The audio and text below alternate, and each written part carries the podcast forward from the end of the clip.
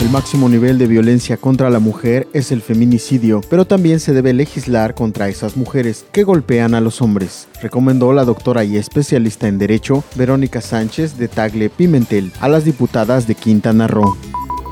La Comisión Ejecutiva de Atención a Víctimas del Estado dio a conocer los lineamientos para la creación y operación del Fondo Revolvente para el pago de medidas de ayuda de emergencia a personas afectadas por un delito del fuero común. También en el caso de la violación a los derechos humanos por parte de autoridades estatales y municipales con la intención de orientar a las personas que presenten algún síntoma relacionado con COVID-19, la Cruz Roja Mexicana Delegación Cancún habilitó un call center que será atendido por profesionales de la salud. Toda la información completa a través del portal www.lucesdelsiglo.com.